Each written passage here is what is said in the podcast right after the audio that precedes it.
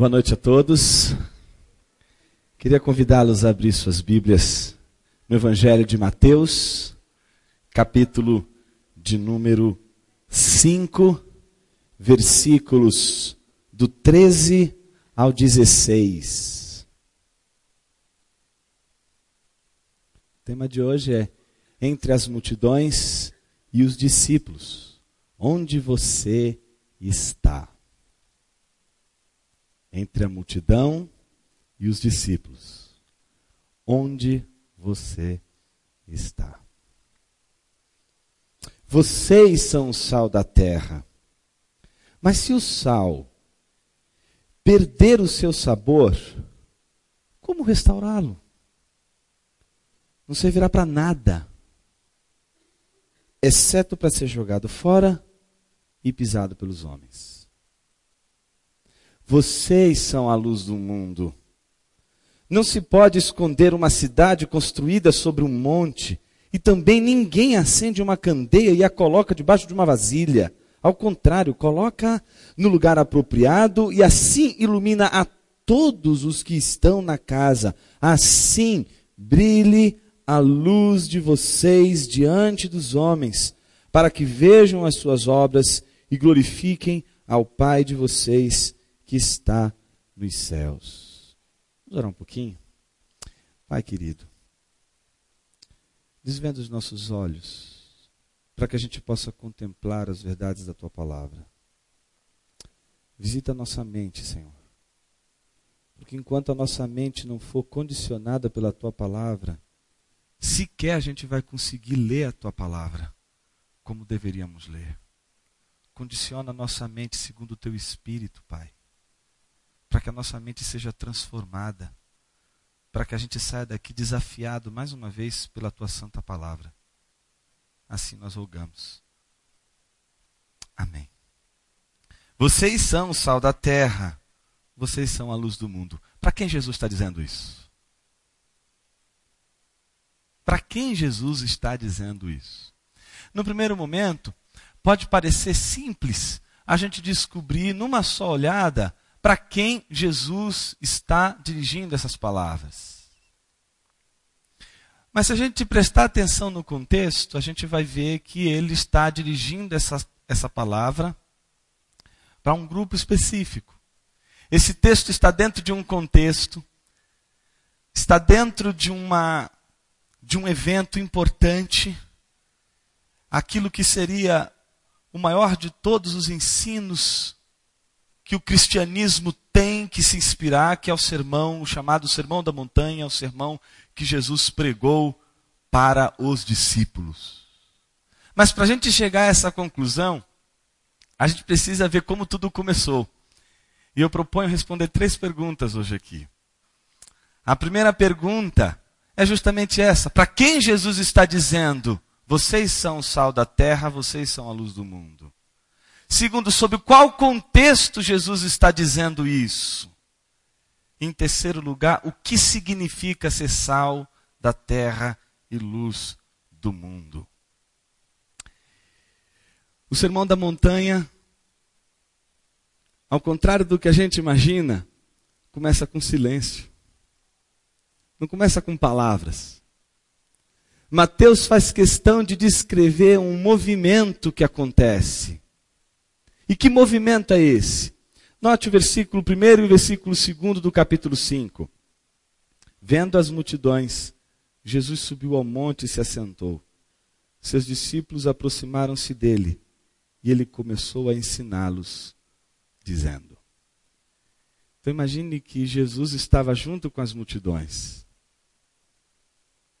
As multidões, elas estão seguindo a Jesus e Jesus observa as multidões, mas Jesus tem uma outra visão. Do meio da multidão, ele vê os seus discípulos se aproximarem dele.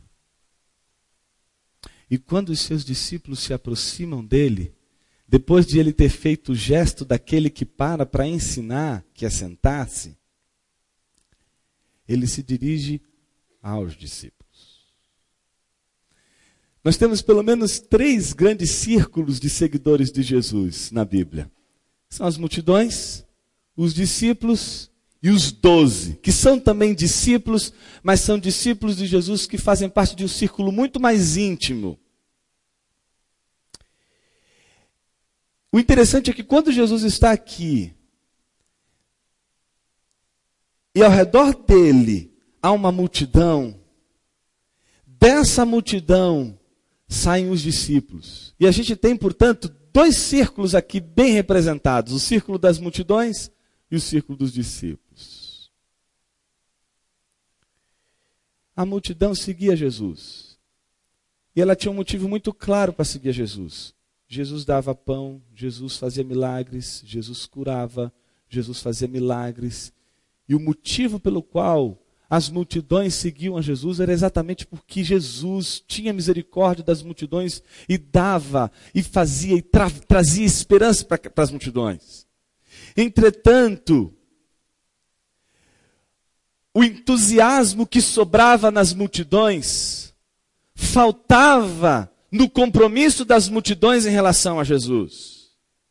As multidões, elas seguem a Jesus por causa daquilo que Jesus pode fazer, por causa das coisas extraordinárias que Jesus pode realizar.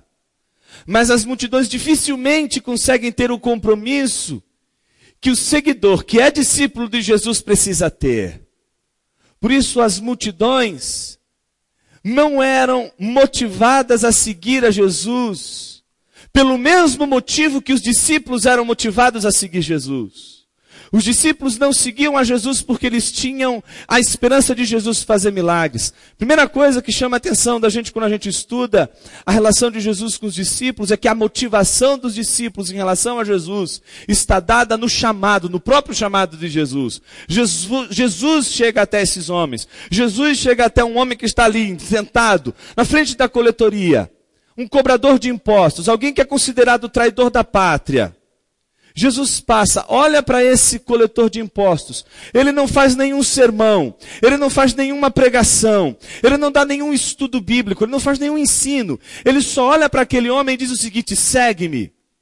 E o que mais causa espanto é que aquele homem larga a coletoria, ele para tudo o que está fazendo e ele segue a Jesus, ele não faz um curso, ele não faz uma faculdade de teologia, ele não faz um preparo para seguir a Jesus, ele simplesmente, diante da ordem de Jesus, segue-me, ele levanta e segue a Jesus. Entre o chamado de Jesus e a obediência do discípulo, não tem outra coisa senão a própria obediência.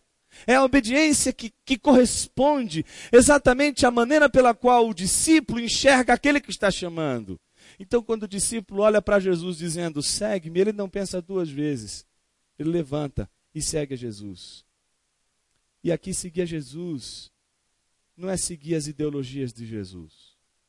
Não é seguir meramente o que Jesus pensa. Não é seguir meramente as ideias de Jesus. O que eu estou dizendo para você, com todas as letras, é de que quando Jesus olhava para um dos discípulos, alguém que ele, que ele queria que fosse seu discípulo, e ele dizia: segue-me, este alguém tinha que segui-lo literalmente. Não é seguir o seu pensamento, não é seguir as suas ideias meramente. É mais do que isso, é segui-lo literalmente, acompanhá-lo onde quer que ele vá. Por isso, muitos deixavam suas casas, muitos deixavam suas famílias, muitos deixavam seus trabalhos, muitos deixavam as suas atividades para seguir a Jesus. Mas isso não significa que todos os discípulos de Jesus e todos os que seguiam a Jesus necessariamente abandonavam suas famílias, suas casas e seus trabalhos. Significava apenas que quando estes homens foram chamados por Jesus, eles manifestaram dentro deles uma vontade de seguir a Jesus que estava para além de tudo aquilo que poderia prendê-los nesse mundo.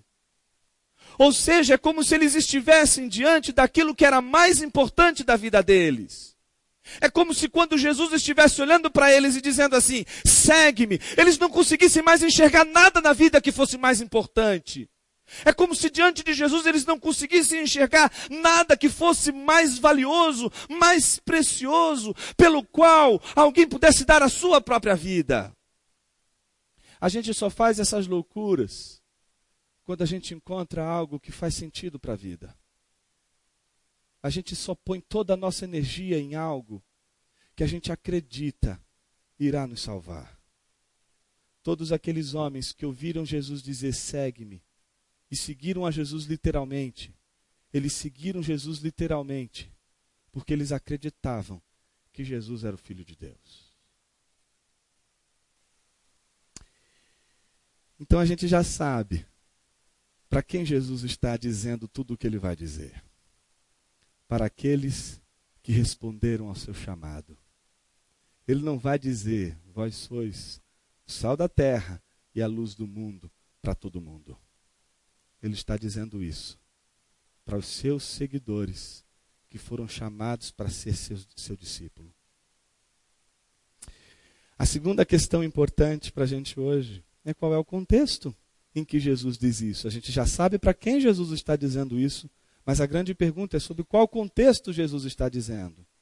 Note que quando Jesus chama cada um desses caras para seguirem a ele, esses caras eles têm que abandonar uma série de situações para poder seguir a Jesus. E não é fácil a gente se posicionar diante de uma coisa que a gente acredita ser fundamental para a vida. Não é fácil tomar grandes decisões.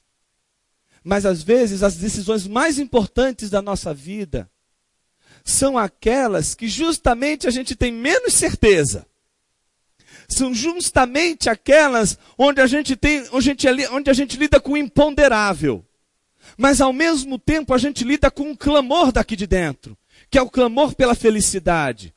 Todo mundo quer ser feliz. Não há ser humano na face da terra que não deseje ser feliz. E toda a tua energia está posicionada para ser feliz, para buscar felicidade. Os discípulos não eram diferentes de vocês. Não eram diferentes de todos nós. Assim como os discípulos, nós também desejamos ser felizes. Os discípulos também desejam ser felizes, mas o que faz alguém? Desistir de todo o seu trajeto, de toda a sua maneira de buscar a felicidade, e aceitar uma outra proposta, uma outra visão de mundo, uma outra realidade. O que é que está em jogo? O que é que atende esse clamor do coração? É interessante como Jesus vai falar para eles e vai abrir o discurso com eles. Olha como ele vai dizer: Bem-aventurados os pobres em espírito, pois deles é o reino dos céus. A estes que são os discípulos de Jesus, ele diz: Bem-aventurados os que choram, porque serão consolados. Bem-aventurados os humildes, pois eles receberão a terra por herança. Bem-aventurados os que têm fome e sede de justiça, pois serão satisfeitos. Bem-aventurados os misericordiosos, pois obterão misericórdia. Bem-aventurados os puros de coração, pois verão a Deus. Bem-aventurados os pacificadores, pois serão chamados filhos de Deus. Bem-aventurados os perseguidos por causa da justiça, pois deles é o reino dos céus. Jesus usa um adjetivo para qualificar esses discípulos. Felizes, bem-aventurados. A palavra, a palavrinha aí é macários. O que, que é macários? O que, que é felicidade? O que é bem-aventurança? Note que se você prestou atenção em todas as, as, as, os momentos em que Jesus diz felizes, felizes, bem-aventurados, bem-aventurados, ele apresenta uma realidade que está acontecendo, como ele também apresenta no contexto de uma realidade que há de vir. É tanto no que diz respeito a algo presente, como no que diz respeito a algo futuro. No entanto, o que é mais extraordinário é que, independente de ser uma realidade presente, independente de ser uma realidade futura, eles são felizes. E aqui a gente precisa entender o que é a felicidade cristã. E a melhor maneira de entender a felicidade cristã é entendê-la no contraponto do que seria a felicidade pelo homem, como o homem entende a felicidade. Quando a gente lê, por exemplo, Atos capítulo 17, versículo 18, a gente vê Paulo encontrando no Areópago dois, dois tipos de filósofos, dois grupos de filósofos, chamados de epicuristas e estoicos ou estoicos. Os epicuristas, eles acreditam que a felicidade está no prazer. Quanto mais você buscar o prazer, mais você vai alcançar a felicidade. Portanto, a felicidade seria todas as escolhas que você faz em vida para se livrar da dor e ao mesmo tempo potencializar o prazer. É o princípio da sociedade hedonista. É o princípio da sociedade escrava do prazer. É o princípio da sociedade que descobre que a felicidade só é possível se eu prolongar o prazer, se eu prolongar toda a experiência de vigor, de alegria, de felicidade, de contentamento que eu possa ter na vida. E se eu tiver dinheiro numa sociedade como a nossa, que é uma sociedade é, é, de fato marcada por um consumo muito forte, ainda assim nós vamos ver a felicidade sendo buscada com todas as nossas forças, não só com forças, mas com todo o nosso dinheiro, com todo o nosso investimento. Entretanto, como prolongar o prazer de uma tal maneira que o nosso coração no dia seguinte não sinta o vazio de uma noite toda perdida buscando ser feliz. Como lidar com o vazio desses intervalos, desses gaps entre um momento de felicidade e outro momento de felicidade, outro momento de felicidade. Parece que a proposta dos epicuristas não é a proposta dos cristãos. Não é a proposta de Jesus. Não é o que Jesus entende por felicidade.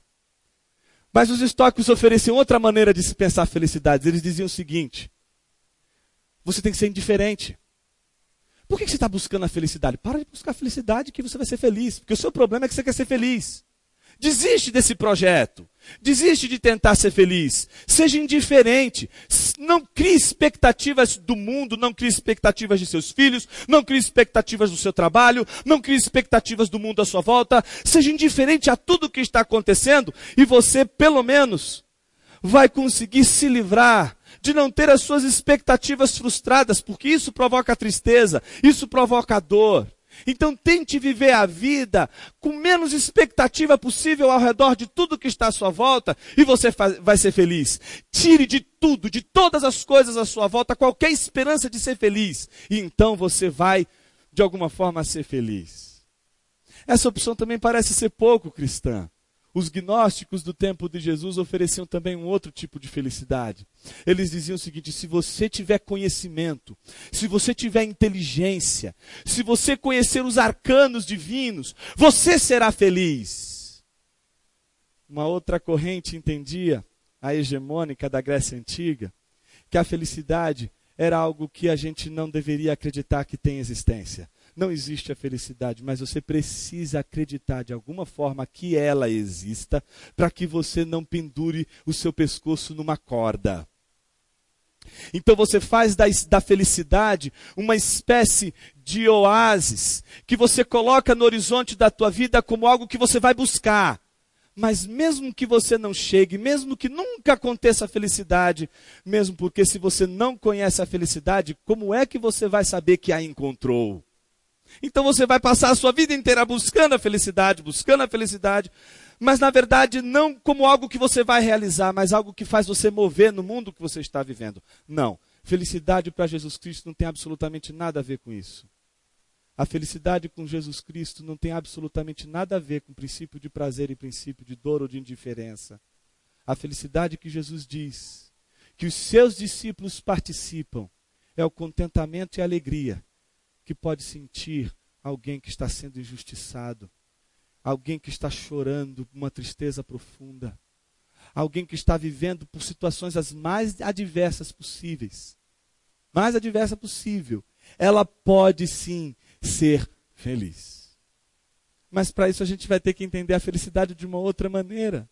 A gente não vai poder entender a felicidade como uma situação que nos livra das tensões da vida. A felicidade, portanto, não pode ser um momento de calmaria, onde tudo está indo bem, então você é feliz. Se tudo vai mal, então você é infeliz. Não, Jesus está quebrando com esse padrão está dizendo para os discípulos dele: olha, vocês vão ser perseguidos, vocês vão sofrer, vocês vão passar por injustiça, vocês vão ser humilhados, vocês vão passar por dificuldades, vocês vão passar fome, vocês vão ter sede sede, mas em tudo isso vocês vão ser felizes.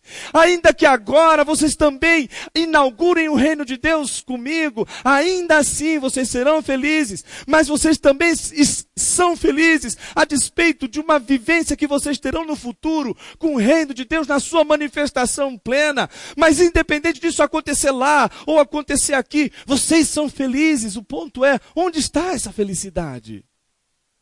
Onde está essa felicidade que a gente é capaz de vislumbrar em nossa vida nos momentos mais difíceis, nos momentos mais tensos da nossa vida? Note que Jesus, ele diz algo bem interessante. Ele diz aos seus discípulos, encerrando esse momento de bem-aventuranças, onde ele simplesmente está olhando aqueles discípulos que saem da multidão.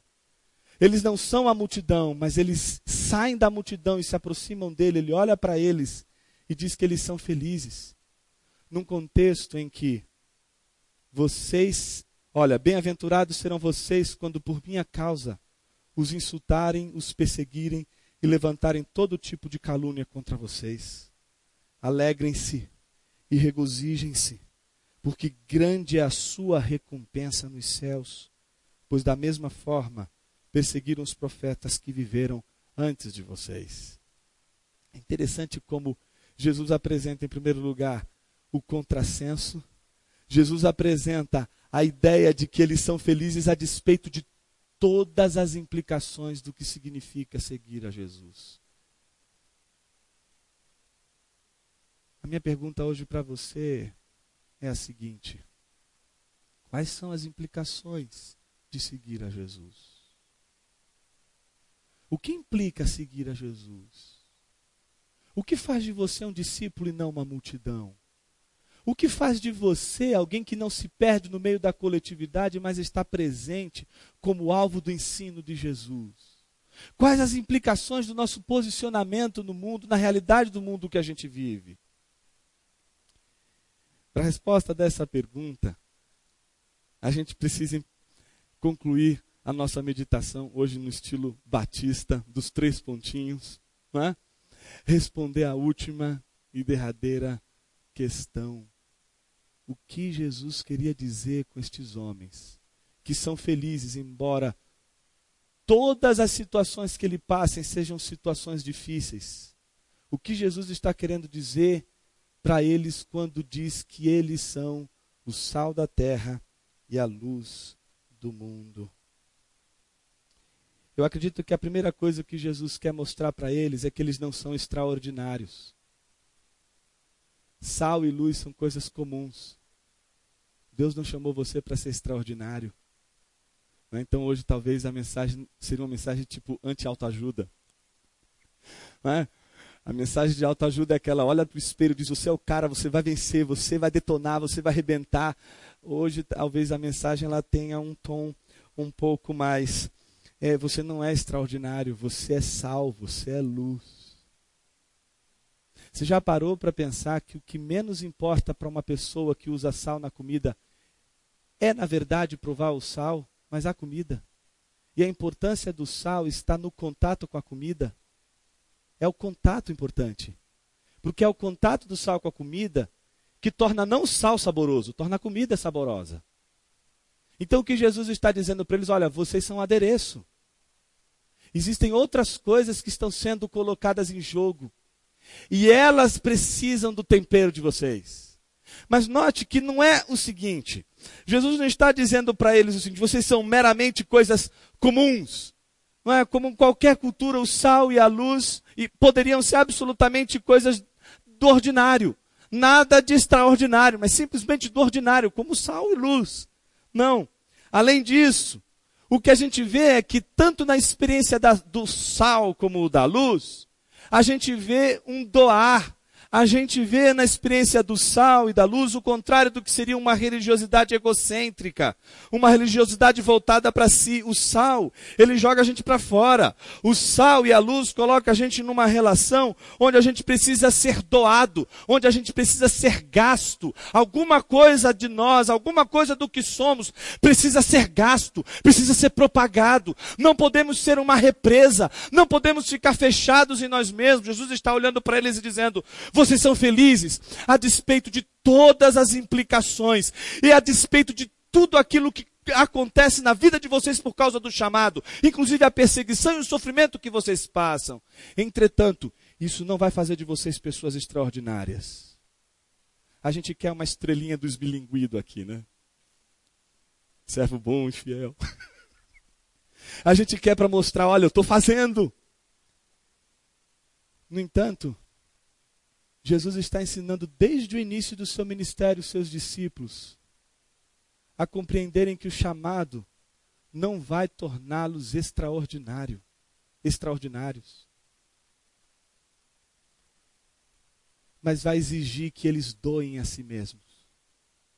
Vai exigir que eles tenham uma abertura para o outro. Meus irmãos, nunca a gente viveu um momento de tamanha introspecção em nossas igrejas como hoje.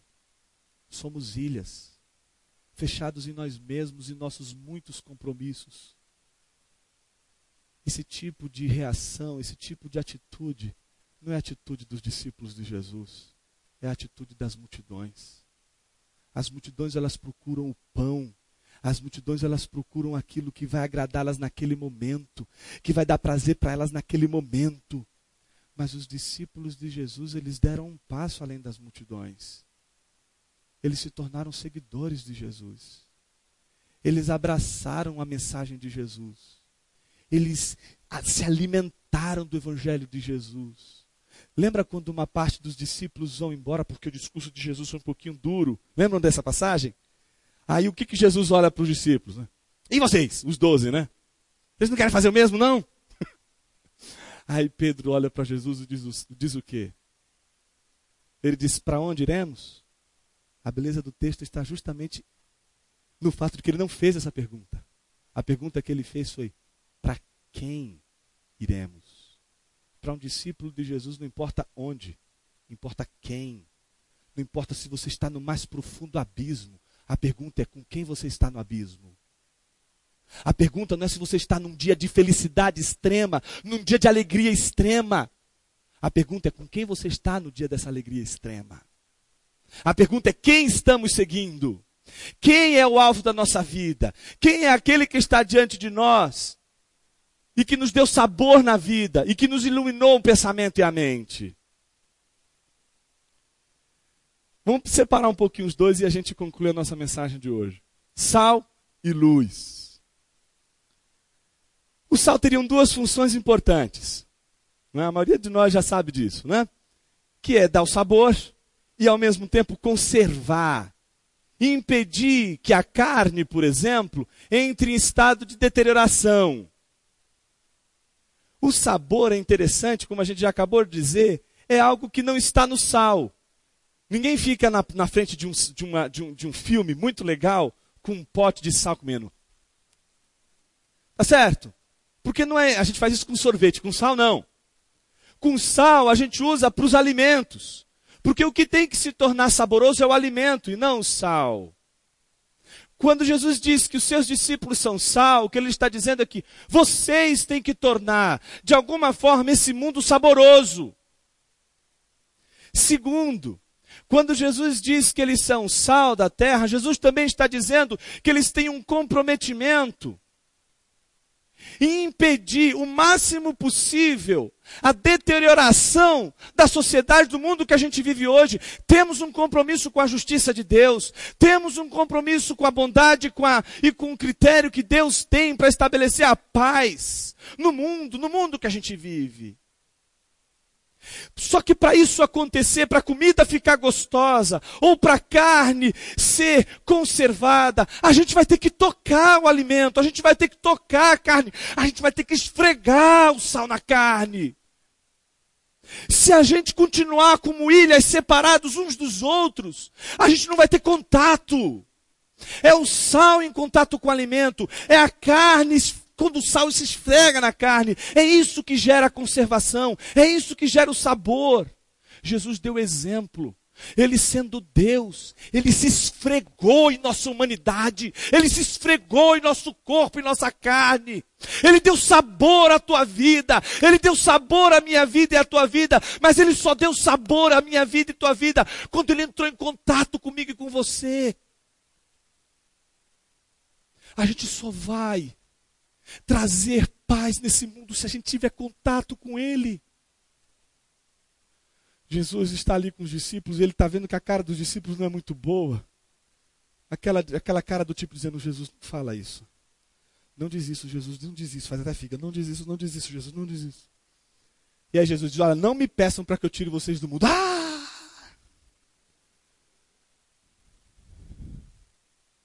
Às vezes eu tenho a impressão de que a gente já está no céu e não sabe. Por isso a gente fala do mundo como se a gente vivesse longe do mundo. Mas o discípulo de Jesus, ele vive a tensão do mundo. Ele não cria barreiras. Ele não levanta muralhas contra as pessoas. Ele se relaciona com o mundo. Ele toca pessoas.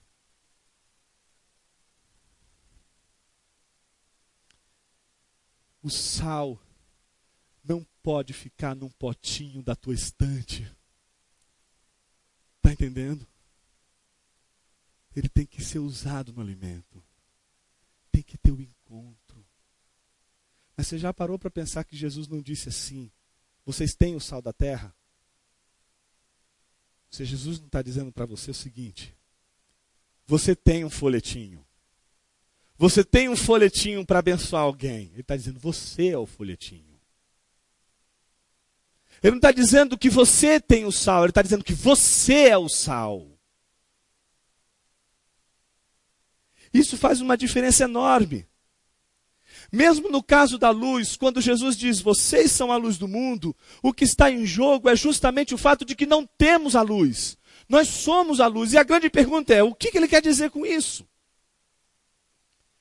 Eu acredito que uma das imagens que mais explica o que Jesus quer dizer com Vós sois a luz do mundo, é aquela imagem que J.I. Packer, num livro que você não poderia passar dessa vida para outra sem ler, que se chama Na Dinâmica do Espírito, ele um dia disse, ele disse assim, que o ministério da luz dos discípulos é o ministério do holofote. O que, que é o ministério do holofote? Para que, que serve um holofote? Para iluminar algo importante, não é isso? Olha que coisa curiosa holofotes não foram feitos para iluminarem a si mesmos. Você não é, não é algo extraordinário. Não há nada de extraordinário em nós para ser visto. O ministério do holofote nos ensina a sermos como uma luz que ilumina de fato aquilo que precisa ser visto. Jesus de Nazaré. O mundo precisa ver Jesus. Mas o mundo só vai ver Jesus se a gente tiver obras que iluminam a Jesus. Isso não significa que você precisa de obras para ser salvo e ser aceito por Deus. Não. Os discípulos já foram aceitos por Jesus. Os discípulos já foram salvos pela graça de Jesus. Não se trata de fazer absolutamente nada para poder ganhar o coração de Jesus. Às vezes eu tenho a impressão de que quando a gente se dedica a, a, a realizar obras, a gente tem um medo enorme, porque às vezes o que a gente quer com as obras é ganhar a atenção de Deus. Como a gente que está lá de repente trabalhando, já terminou o serviço, mas aí, aí a gente vai jogar paciência. Aí passa o chefe, a gente tem que fazer cara de conteúdo e cara de que está trabalhando. Porque tem que mostrar serviço. Você não precisa mostrar serviço para Deus. A obra da graça de Deus foi completa. Realizou tudo aquilo que você precisava as obras se tornam apenas uma maneira, como a gente disse na semana passada, de dizer para Jesus que nós o amamos. Mas ao mesmo tempo, através dessas obras, nós podemos, nós podemos trazer luz para Jesus. Talvez você esteja pensando assim, Jonas, como é que eu posso ser sal? Como é que eu posso ser luz?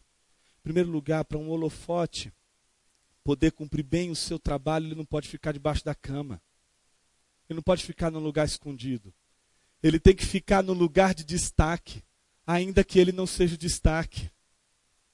Ele tem que ficar num lugar onde ele não possa estar numa situação de ocultamento, de omissão. A gente tem que participar do mundo. E através de nossas obras, através do trabalho que Deus nos deu, a gente pode fazer Cristo ser conhecido através daquilo que Ele tem feito em nossas vidas. Eu costumo pensar que às vezes a gente na igreja estabeleceu, como a gente disse semana passada, duas coisas só importantes: pregação e música, e louvor. Aí você chega para o menino e fala assim: Você canta, menino? Não, não canto. Você toca algum instrumento? Não. Você prega? Eu acompanho. Meu amigo, então não dá para você nem cantar, não dá para você tocar e não dá para você pregar. O que, que você faz na vida? Eu estudo zootecnia. Ah, não serve. Porque quando a gente está num contexto assim, a gente não consegue enxergar que o dom e o talento que Deus nos deu,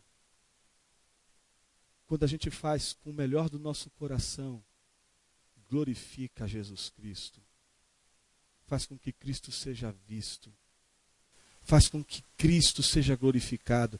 Às vezes a gente acha que a glorificação de Cristo ela se dá apenas quando a gente coloca em nossas teorias, em nossos trabalhos, o nome de Jesus. Então tem que ter o nome de Jesus. Às vezes, meus irmãos, me desculpa, mas às vezes tem canções, tem músicas que estão repletas do nome de Jesus, mas elas são pagãs, são músicas pagãs. O fato de ter o nome de Jesus não significa que a gente está glorificando a Jesus. O que significa glorificar Jesus? significa a gente realizar aquilo para o que ele nos chamou a realizar. E eu lhe pergunto nessa noite: o que Deus te chamou para fazer neste mundo? Assim como o sal não pode ficar num potinho, a candeia não pode ficar debaixo da cama tem que ser colocada em destaque no mundo, não para ser vista pelo mundo, mas para que algo de valor realmente seja visto. Jesus Cristo.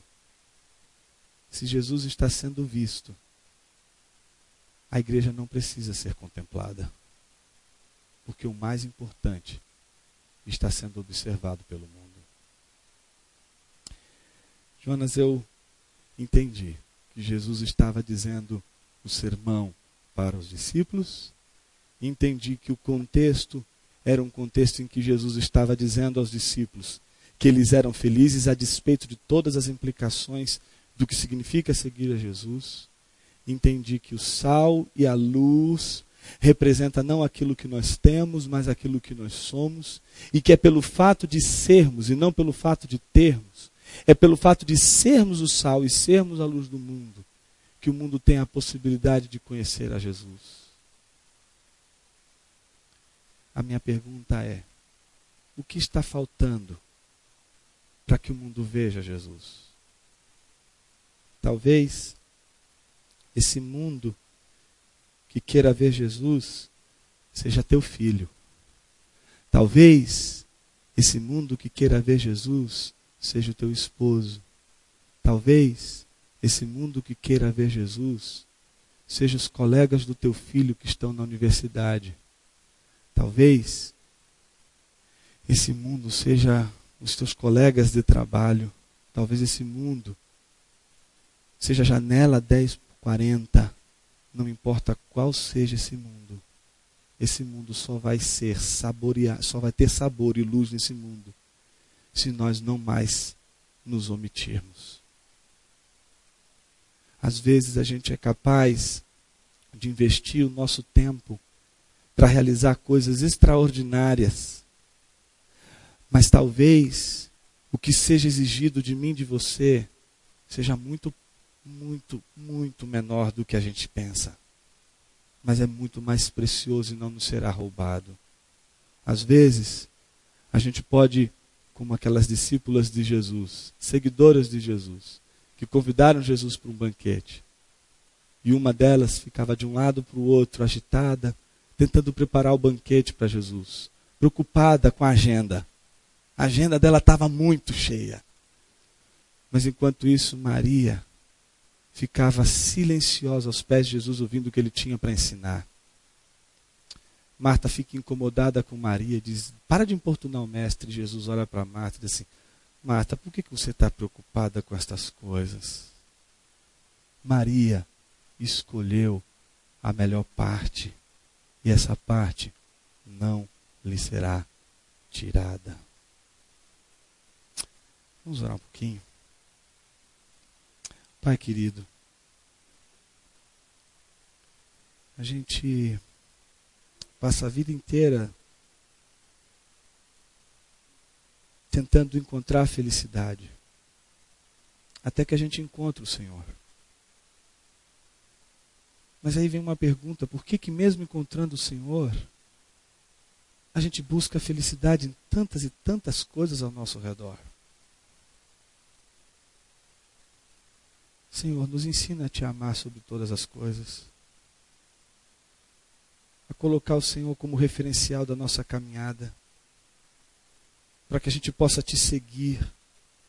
Para que a gente possa acompanhar os teus passos. Senhor, a gente tem dificuldade de se relacionar. A gente tem dificuldade de se abrir. Porque a gente vive num mundo de desconfianças, no mundo de suspeitas. Mas se a tua palavra nos convoca a sermos sal e luz do mundo, a única possibilidade disso acontecer é no envolvimento com o mundo. Desperta o nosso coração, ó Deus, para que a gente possa entender que o Senhor fez da tua igreja não apenas algo que tem um departamento missionário, mas o Senhor fez a tua igreja missionária. O Senhor enviou a tua igreja para o mundo. Porque é a única possibilidade do mundo crer no teu nome. Diante da tua palavra, nós nos humilhamos hoje, Senhor, e dizemos: Pai, perdoa porque a gente não tem sido sal, porque a gente não tem sido luz, porque a gente está tão ocupado com nossas agendas, porque a gente se parece mais com a multidão que quer comer do pão que o Senhor dá, mas não quer o comprometimento o comprometimento da cruz. Mas a felicidade, segundo o Senhor, é uma felicidade que só acontece com a cruz. Não existe felicidade sem cruz no reino de Deus. Que o Senhor nos ajude, ó Deus, a entender as implicações. Que o Senhor nos ajude a entender os desafios. Que o Senhor nos ajude a perceber como o nosso coração ele é enganoso e ele precisa do poder do teu espírito. Que o Senhor nos ajude, ó Deus, em nossa fraqueza e que a gente possa deixar de ser multidão para de fato ser discípulo, teu seguidor. Que o Senhor nos ajude na tarefa de proclamar o teu reino, de dar sabor a esse mundo e de trazer luz para o Senhor através das boas obras que o Senhor opera através de nossas mãos, através dos dons e talentos que o Senhor nos dá. Que o Senhor nos abençoe. No nome de Jesus oramos. Amém. Oh, you.